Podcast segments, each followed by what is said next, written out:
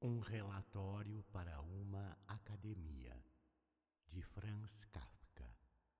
Eminentes senhores da academia, conferem-me a honra de me convidar a oferecer à academia um relatório sobre a minha vida pregressa de macaco. Não posso, infelizmente, corresponder ao convite nesse sentido.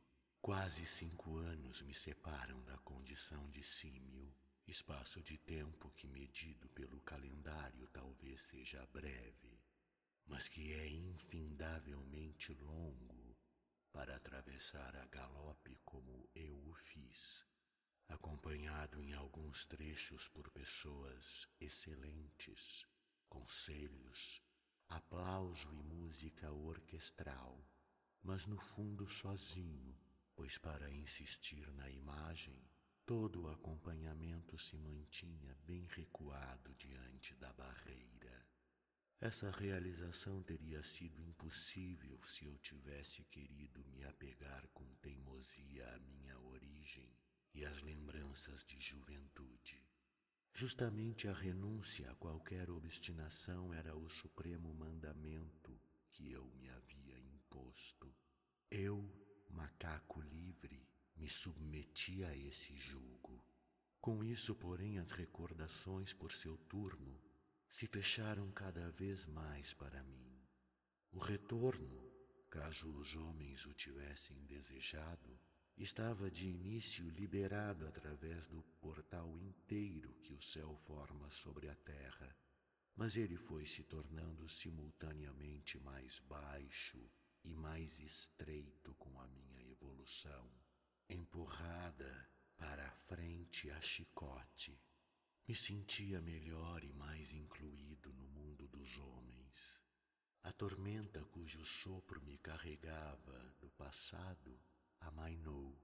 Hoje é apenas uma corrente de ar que me esfria os calcanhares. E o buraco na distância através do qual ela vem e através do qual eu outrora vim ficou tão pequeno que eu me esfolaria no ato de atravessá-lo, mesmo que as forças e a vontade bastassem para que retrocedesse até lá. Falando francamente, por mais que eu goste de escolher imagens para essas coisas, falando francamente, sua origem de macaco, meus senhores, até onde tenham atrás de si algo dessa natureza, não pode estar tão distante dos senhores como a minha está diante de mim. Mas ela faz cócegas no calcanhar de qualquer um que caminhe sobre a terra, do pequeno chimpanzé ao grande Aquiles. No sentido mais restrito, entretanto, posso talvez responder à indagação dos senhores e o faço até com grande alegria. A primeira coisa que aprendi foi dar um aperto de mão. O aperto de mão é testemunho de franqueza. Possa eu hoje, quando estou no auge da minha carreira, acrescentar àquele primeiro aperto de mão a palavra franca. Não ensinará nada essencialmente novo à academia, e ficará muito aquém do que se exigiu de mim e daquilo que, mesmo com a maior boa vontade, eu não posso dizer. Ainda assim, deve mostrar a linha de orientação pela qual um ex-macaco entrou no mundo dos homens e aí se estabeleceu. Mas sem dúvida não poderia dizer nem a insignificância que se segue se não estivesse plenamente seguro de mim e se o meu lugar em todos os grandes teatros de variedade do mundo civilizado não tivesse se firmado a ponto de se tornar inabalável. Sou natural da Costa do Ouro. Sobre como fui capturado, tenho de me valer de relatos de terceiros. Uma expedição de caça da firma Hagenbeck Aliás, com o chefe dela, esvaziei desde então algumas boas garrafas de vinho tinto. Estava de tocaia nos arbustos da margem, quando ao anoitecer eu, no meio de um bando, fui beber água. Atiraram. Fui o único atingido. Levei dois tiros. Um na maçã do rosto.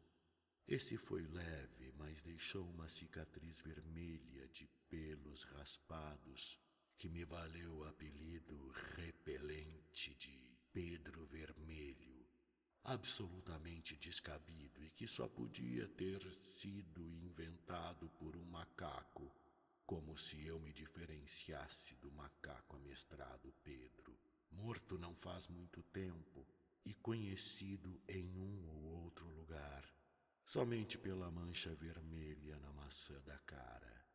Mas digo isso apenas de passagem. O segundo tiro me acertou embaixo da anca. Foi grave, e ele se deve ao fato de ainda hoje eu mancar um pouco. Li recentemente num artigo que algum dos dez mil cabeças de vento que se manifestam sobre mim nos jornais, que minha natureza de símio ainda não está totalmente reprimida. A prova disso é que, quando chegam visitas, eu tenho predileção de despir as calças para mostrar o lugar onde aquele tiro entrou. Deviam arrancar um a um os dedinhos da mão do sujeito que escreveu isso. Eu, eu posso despir as calças a quem me apraz não se encontrará lá nada senão uma pelúcia bem tratada e a cicatriz de um. Escolhemos aqui, para um objetivo definido, uma palavra definida, mas que não deve ser mal entendida. A cicatriz de um tiro delinquente. Está tudo exposto à luz do dia. Não há nada a esconder. Quando se trata da verdade, Qualquer um de espírito largo joga fora as mais finas maneiras. Se ao contrário aquele escrevinhador despisse as calças diante da visita que chega, isso sem dúvida teria um outro aspecto e quero considerar como sinal de juízo se ele não o fizer. Mas então me deixe em paz com os meus sentimentos delicados. Depois daqueles tiros eu acordei. E aqui aos poucos começa a minha própria lembrança. Numa jaula, na coberta do navio a vapor da firma Hackenbeck. Não era uma jaula gradeada de todos os lados. Eram apenas três paredes pregadas num caixote que formava, portanto, uma quarta parede. O conjunto era baixo demais para que eu me levantasse e estreito demais para que eu sentasse. Por isso fiquei agachado com os joelhos dobrados que tremiam sem parar. Na verdade, voltando para o caixote, uma vez que a princípio eu provavelmente não queria ver ninguém e desejava estar sempre no escuro, enquanto que por trás as grades da jaula me penetravam na carne. Considerando vantajoso esse tipo de confinamento de animais selvagens nos primeiros tempos e hoje, pela minha consciência, não posso negar que não seja assim do ponto de vista humano. Consideram vantajoso esse tipo de confinamento de animais selvagens nos primeiros tempos e hoje, pela minha experiência, não posso negar que seja assim do ponto de vista humano. Mas então eu não pensava isso. Pela primeira vez na vida estava sem saída. Ao menos em linha reta ela não existia. Em linha reta diante de mim estava o caixote, cada tábua firmemente ajustada à outra.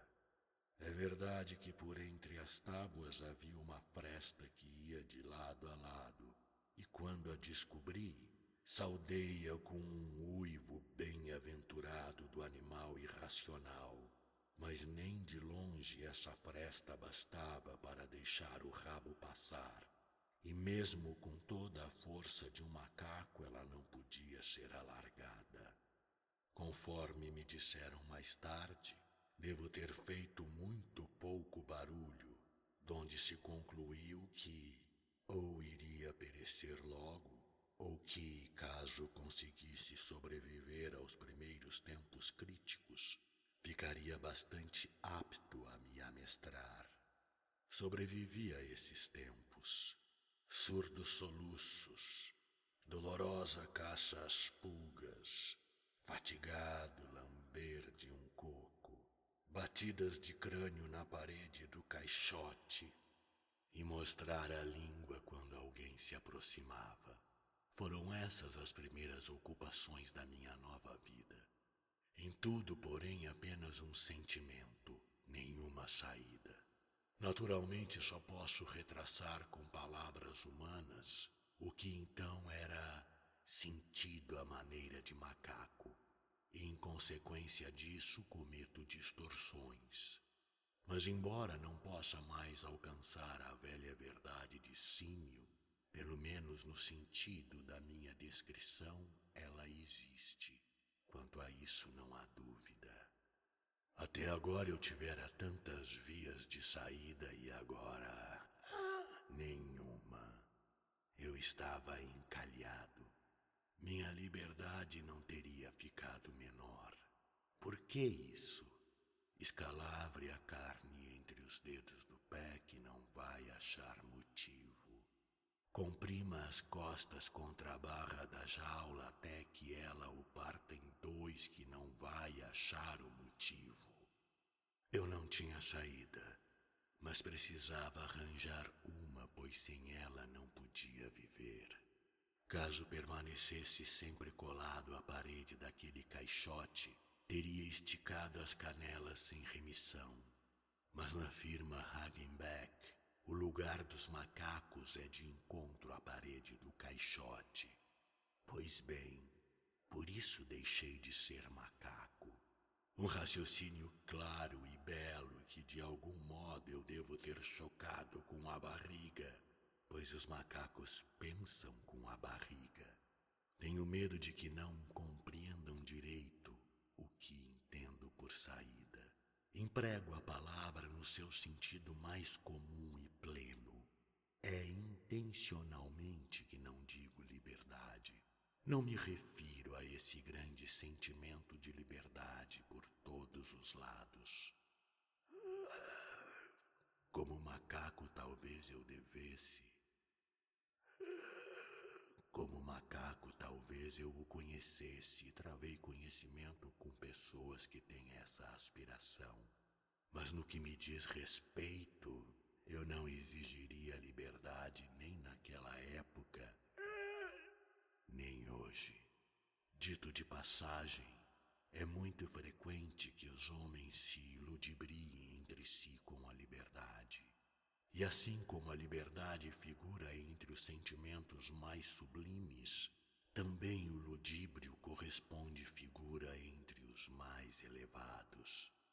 Muitas vezes vi nos teatros de variedades, antes da minha entrada em cena, um ou outro par de artistas às voltas com os trapézios lá do alto junto ao teto. Eles se arrojavam, balançavam, saltavam, voavam um para os braços do outro. Um carregava o outro pelos cabelos presos nos dentes. Isso também é liberdade humana, eu pensava. Movimento soberano. Oh, derrisão da sagrada natureza. Nenhuma construção ficaria em pé diante da gargalhada dos macacos à vista disso. Não, liberdade eu não queria. Apenas uma saída. À direita, à esquerda, para onde quer que fosse. Eu não fazia outras exigências. A saída podia também ser apenas um engano. A exigência era pequena, o engano não seria maior. Ir em frente, ir em frente. Só não os braços levantados, comprimido contra a parede de um caixote. Hoje vejo claro. Sem a máxima tranquilidade interior eu nunca poderia ter escapado. E de fato, talvez deva tudo que me tornei à tranquilidade que me sobreveio depois dos primeiros dias lá no navio. Mas a tranquilidade, por sua vez, eu a devo sem dúvida às pessoas do navio. São homens bons apesar de tudo. Ainda hoje gosto de me lembrar do som dos seus passos pesados, que então ressoavam na minha sonolência. Tinham o hábito de agarrar tudo com extrema lentidão. Se alguém queria coçar os olhos, erguia a mão como se ela fosse um prumo de chumbo. Suas brincadeiras eram grosseiras, mas calorosas. Seu riso estava sempre misturado a uma tosse que soava perigosa, mas não significava nada. Tinham sempre na boca alguma coisa para cuspir, e para eles era indiferente onde cuspiam. Queixavam-se sempre de que minhas pulgas pulavam em cima deles, mas nunca ficaram seriamente zangados comigo por isso. Sabiam muito bem que nos meus pelos as pulgas prosperam e que as pulgas são saltadoras. Conformavam-se com isso. Quando estavam de folga, alguns sentavam-se em semicírculo à minha volta. Quase não falavam, mas arrulhavam uns para os outros. Fumavam os cachimbos esticados sobre os caixotes Davam tapas nos joelhos assim que eu fazia o menor movimento, e de vez em quando um deles pegava um pau e me fazia cócegas onde me era agradável. Se hoje eu fosse convidado a fazer uma viagem nesse navio, certamente recusaria o convite, mas é igualmente certo que lá na coberta da embarcação eu não me entregaria apenas a más recordações. A tranquilidade que conquistei no círculo dessas pessoas foi o que, acima de tudo, me impediu de qualquer tentativa de fuga. Da perspectiva de hoje, me parece que eu teria, no mínimo, pressentido que precisava achar uma saída caso quisesse viver mas que essa saída não devia ser alcançada pela fuga. Não sei mais se a fuga era possível, porém acredito nisso. A um macaco, a fuga deveria ser sempre possível. Com os dentes que tenho hoje, preciso ser cauteloso até no ato habitual de quebrar nozes. Mas naquela época, de certo, eu teria conseguido, com o correr do tempo, partir nos dentes a fechadura. Não o fiz. O que teria ganhado com isso? Teriam me prendido de novo mal a cabeça estivesse de fora e trancafiado numa jaula pior ainda. Ou então poderia ter fugido sem ter notado até o lado oposto onde estavam os outros animais. Quem sabe até as cobras gigantescas e exalado último suspiro nos seus abraços, ou então conseguindo escapar para o convés e saltado pela amurada, aí teria balançado um pouquinho sobre o oceano e me afogado. Atos de desespero. Não fazia cálculos tão humanos, mas sob a influência do ambiente Comportei-me como se os tivesse feito. Não fazia cálculos, mas sem dúvida observava com toda a calma. Via aqueles homens andando de cima para baixo, sempre os mesmos rostos, os mesmos movimentos, muitas vezes me parecendo que eram apenas um. Aquele homem ou homens andavam, pois, sem impedimento um alto objetivo começou a clarear na. Ninguém me prometeu que se eu me tornasse como eles, a grade seria levantada. Não se fazem promessas como essa para realizações aparentemente impossíveis.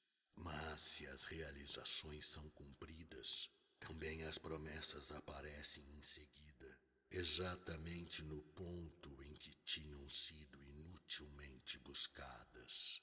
Ora, naqueles homens não havia nada em si mesmos que me atraísse. Se eu fosse um adepto da já referida liberdade, Teria com certeza preferido o oceano a essa saída que se mostrava no turvo olhar daqueles homens.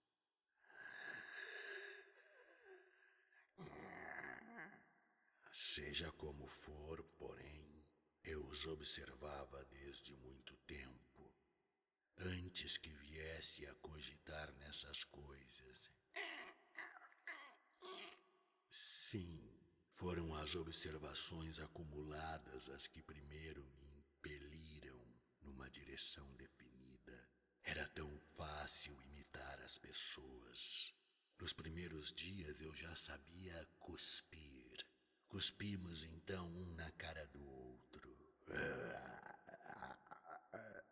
A única diferença era que depois eu lambia a minha e eles não lambiam a sua. O cachimbo eu logo fumei com um velho. Se depois eu ainda comprimia o polegar no fornilho, a coberta inteira do navio se rejubilava.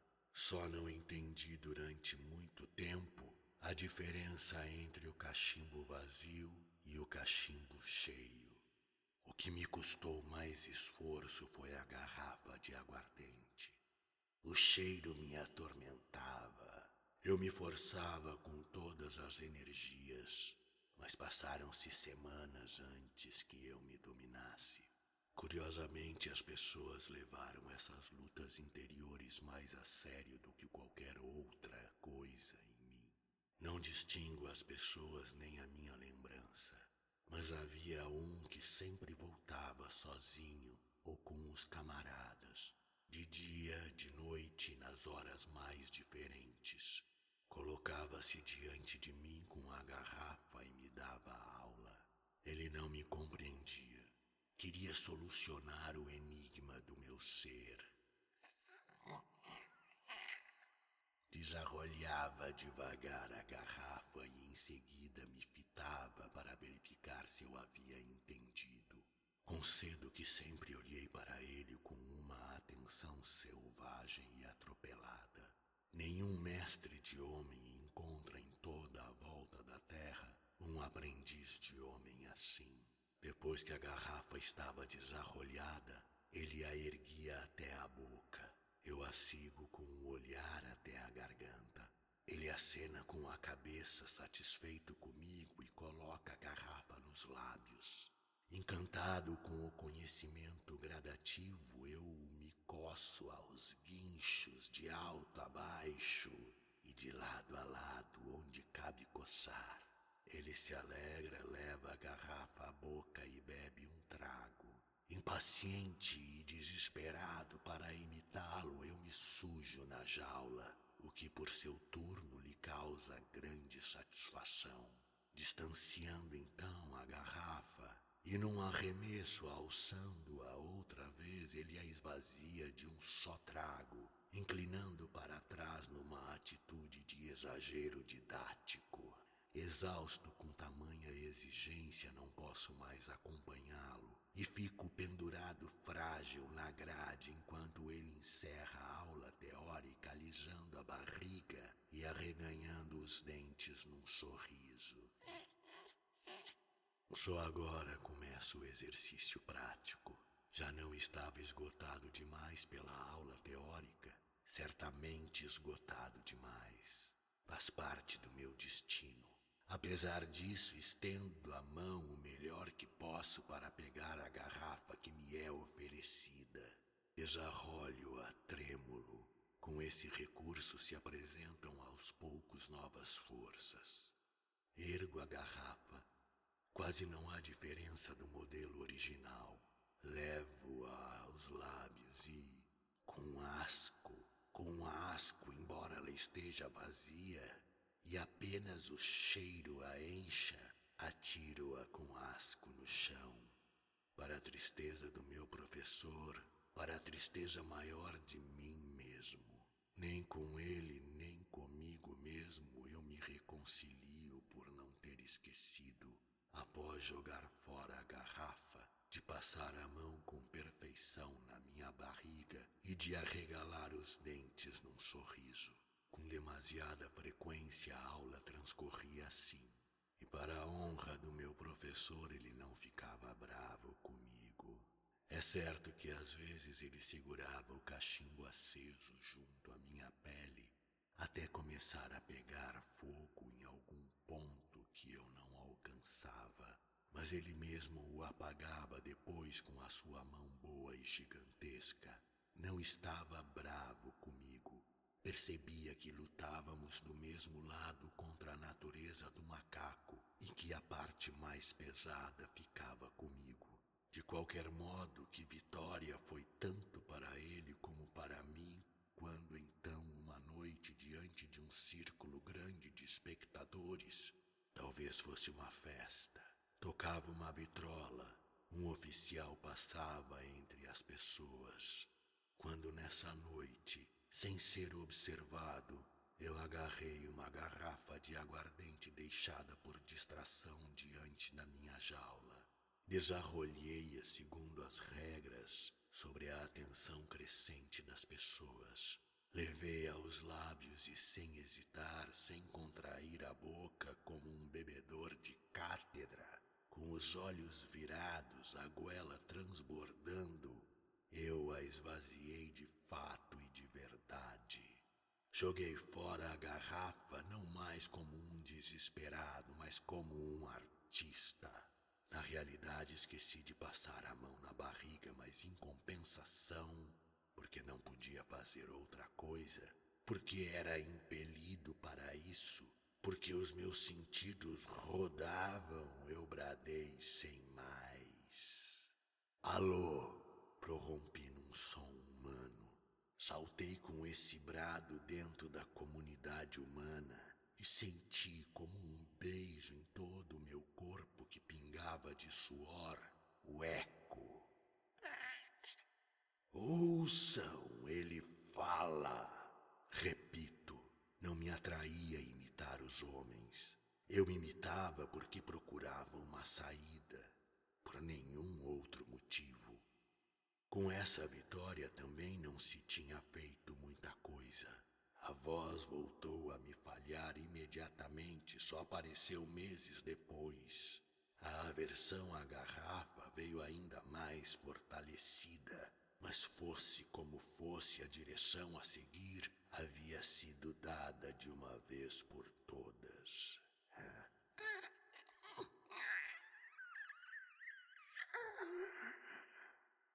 Quando em Hamburgo fui entregue ao primeiro amestrador, reconheci logo as duas possibilidades que me estavam abertas: jardim zoológico ou teatro de variedades. Não hesitei, disse a mim mesmo. Empregue toda a energia para ir ao teatro de variedades, essa é a saída. O jardim zoológico é apenas uma nova jaula. Se você for para ele, está perdido. E eu aprendi, senhores. Ah.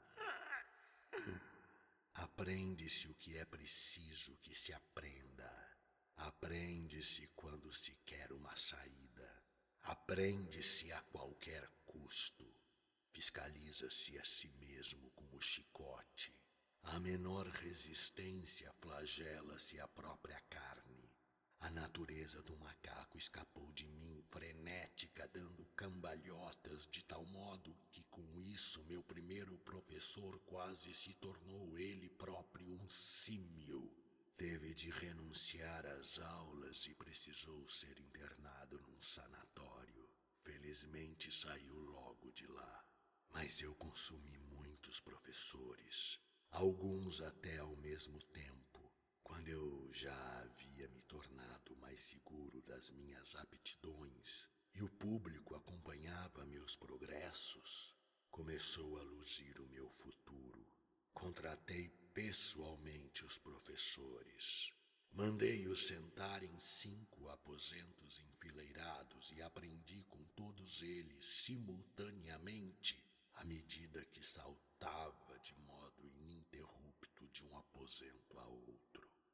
Ah, esses meus progressos, essa penetração por todos os lados dos raios do saber no cérebro que despertava, não nego, fazia-me feliz, mas também admito, já então não os superestimava, muito menos hoje. Através de um esforço que até agora não se repetiu sobre a Terra, cheguei à formação média de um europeu. Em si mesmo, talvez isso não fosse nada, mas é alguma coisa, uma vez que me ajudou a sair da jaula e me propiciou esta saída especial, esta saída humana. Existe uma excelente expressão idiomática alemã, sich in die Büsch schlagen. Foi o que fiz cair fora. Eu não tinha outro caminho, sempre supondo que não era possível escolher a liberdade. Se abranjo com o olhar a minha evolução e sua meta até agora, não me queixo nem me vejo satisfeito. As mãos nos bolsos da calça, a garrafa de vinho em cima da mesa. Estou metade deitado, metade sentado na cadeira de balanço e olho pela janela. Se vem uma visita, eu a recebo como convém. Meu empresário está sentado na antessala. Se toco a campainha, ele vem e ouve o que tenho a dizer. À noite quase sempre há apresentação e tenho sucessos com certeza difíceis de superar. Se chego em casa tarde da noite vindo de banquetes, sociedades científicas, reuniões agradáveis, Está me esperando uma pequena chimpanzé semi-amestrada. E eu me permito passar bem com ela à maneira dos macacos. Durante o dia, não quero vê-la, pois ela tem no olhar a loucura do perturbado animal amestrado. Isso só eu reconheço e não consigo suportá-lo. Seja como for, no conjunto eu alcanço o que queria alcançar. Não se diga que o esforço não valeu a pena. No mais, não quero nenhum julgamento dos homens. Quero apenas difundir conhecimentos. Faço tão somente um relatório. Também aos senhores, da academia, só apresentei um relatório. Do narrador. Carlos Eduardo Valente é ator, diretor de teatro, dublador, narrador de audiobooks e também formado em psicologia. 65 anos de vida bem vivida e cheio de histórias para contar, mas prefere contar e interpretar as histórias dos outros. Até tenta escrever um pouco, mas não tem a disciplina necessária como tem nessas outras áreas citadas. Depois de morar 20 anos em Porto Alegre, Voltou a Pelotas, onde se formou em psicologia. Morou em São Paulo um bom tempo e agora mora em Florianópolis, para onde voltou depois de 13 anos longe da ilha. Sempre na batalha por novos desafios. Também brinca com fotografia e edição de vídeos, porque viver é bom demais. Contato carlão50 gmail.com